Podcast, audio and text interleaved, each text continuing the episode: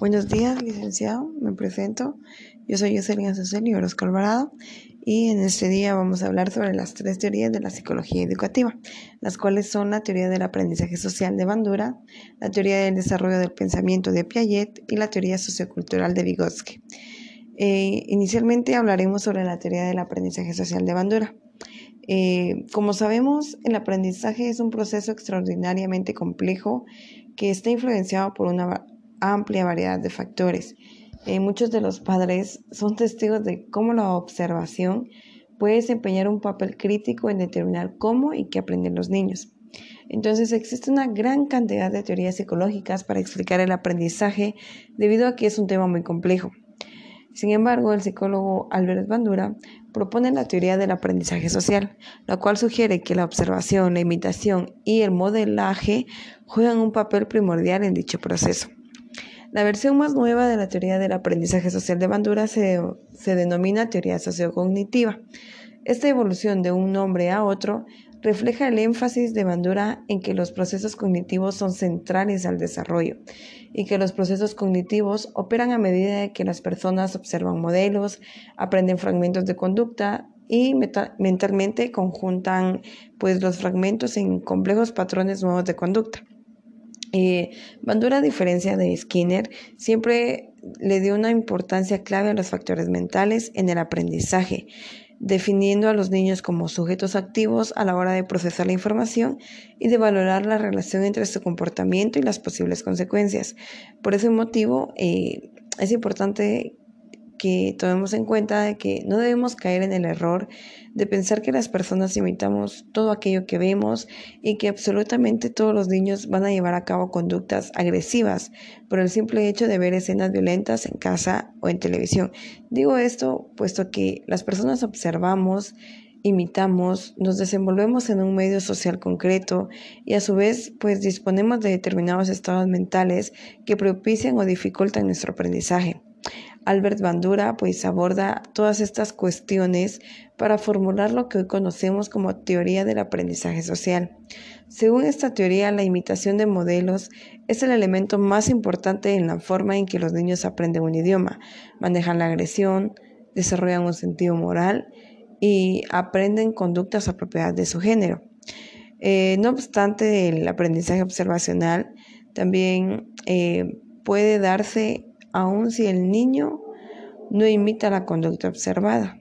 Y el comportamiento específico imitado por las personas siempre dependerá de lo que éstas perciban como valioso dentro de su cultura. ¿Qué quiero decir con esto? Un ejemplo, si todas las maestras en la escuela de, de un niño, supongamos Carlos, son mujeres, es probable que no copie su comportamiento, ya que posiblemente eh, Carlos perciba este comportamiento de las maestras como algo poco masculino. Sin embargo, si conoce a un maestro varón que le agrade, es posible que cambie de opinión en cuanto al valor de los maestros como modelos. Entonces, Bandura explica que sería muy peligroso si las personas aprendieran solo a base de su experiencia como se creía anteriormente, en lugar de que sea a través de observar a otros y aprender de sus acciones. Por ejemplo, eh, si un alumno está copiando en un examen y la maestra lo castiga, los compañeros pueden aprender que este tipo de acciones está mal por ver las consecuencias de las acciones de su compañero. Entonces, para finalizar, pues eh, este modelo demuestra que el aprendizaje se puede dar de muchas formas, por ejemplo, a través de la lectura o de ver la televisión, también a través de libros, películas, programas o videos en línea, de, también de personajes ya sea reales o ficticios que demuestran ciertas actitudes. Entonces, este punto final ha generado mucho debate debido al impacto que la televisión o la computadora o los videojuegos pueden tener eh, o pueden causar en los niños y en los jóvenes. Sin embargo, con el avance de la, de la tecnología, eh, esta teoría del aprendizaje social ha generado muchos nuevos estudios enfocados en las redes sociales, en el disfrute de los medios o una meta eh, de análisis sobre el efecto de los medios, entre muchos más. Bueno, eso es todo. Ahora continuamos con la teoría del desarrollo del pensamiento de Piaget.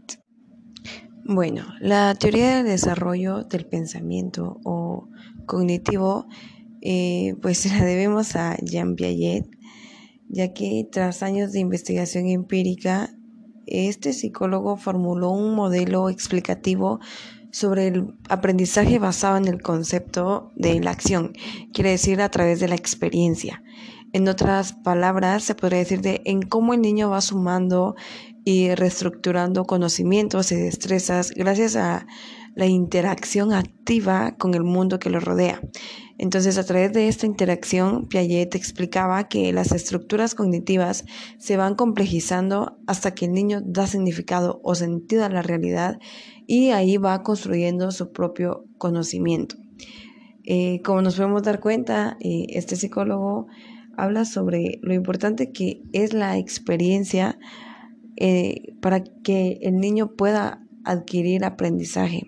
Entonces, eh, pues Piaget desarrolló, eh, bueno, este desarrollo cognitivo, pues, o la forma en la que los niños adquieren el conocimiento acerca del mundo que los rodea, según Piaget, pues se divide en cuatro en cuatro etapas, las cuales son la primera, la etapa sensiomotora, la segunda es la etapa preoperacional, la tercera es la etapa de operaciones concretas y la última, la etapa de operaciones formales.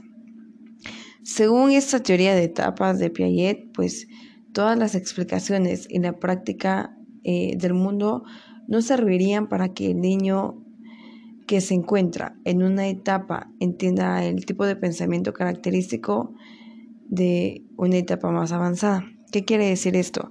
Por ejemplo, la etapa sensiomotora es desde los primeros meses de vida.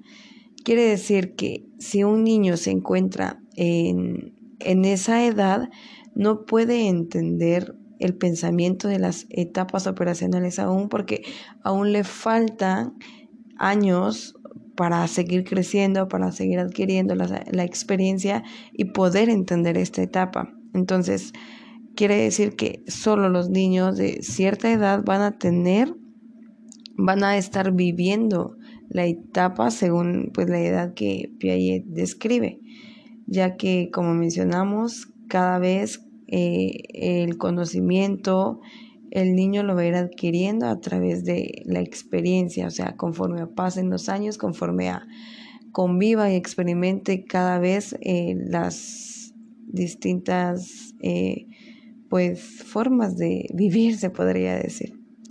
Eh, ahora vamos a hablar sobre la, sobre la teoría sociocultural de Vygotsky.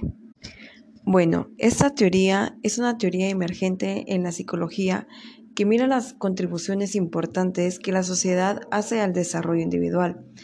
Eh, esta teoría pues destaca la interacción entre el desarrollo de las personas y la cultura en la que viven. También sugiere que el aprendizaje humano es, un, es en gran medida un proceso social. El trabajo principal de Vygotsky tuvo lugar en el área de la psicología evolutiva principalmente y ha servido como base para muchas investigaciones y teorías posteriores relativas al desarrollo cognitivo en las últimas décadas, particularmente acerca de lo que se conoce como la teoría sociocultural de Vygotsky. Estas teorías de Vygotsky acentúan el papel fundamental de la interacción social en el desarrollo de la cognición, ya que él creía firmemente de que la comunidad juega un rol central en el proceso de dar significado. Eh, de forma contraria a Piaget, que él afirmaba que el desarrollo de los niños debe proceder necesariamente a su aprendizaje. Sin embargo, Vygotsky argumenta que el aprendizaje es un aspecto universal y necesario del proceso de un desarrollo organizado culturalmente, específicamente en cuanto a la fusión psicológica humana. En otras palabras, el aprendizaje social viene antes que el desarrollo. Entonces, Vygotsky desarrolló un acercamiento sociocultural sobre el crecimiento cognitivo y sus teorías fueron creadas más o menos a la vez en que Jean Piaget, el epistemológico suizo, ¿verdad?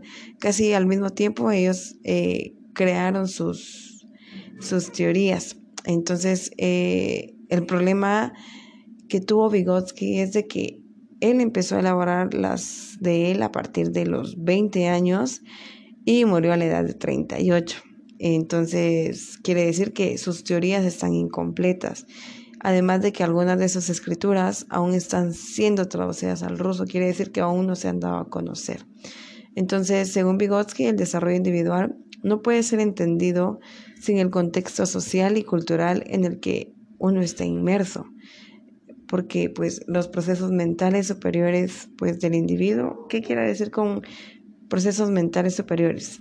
El pensamiento crítico, la toma de decisiones y el razonamiento tienen su origen en los procesos sociales. Eso es todo, espero que este podcast haya sido de su agrado.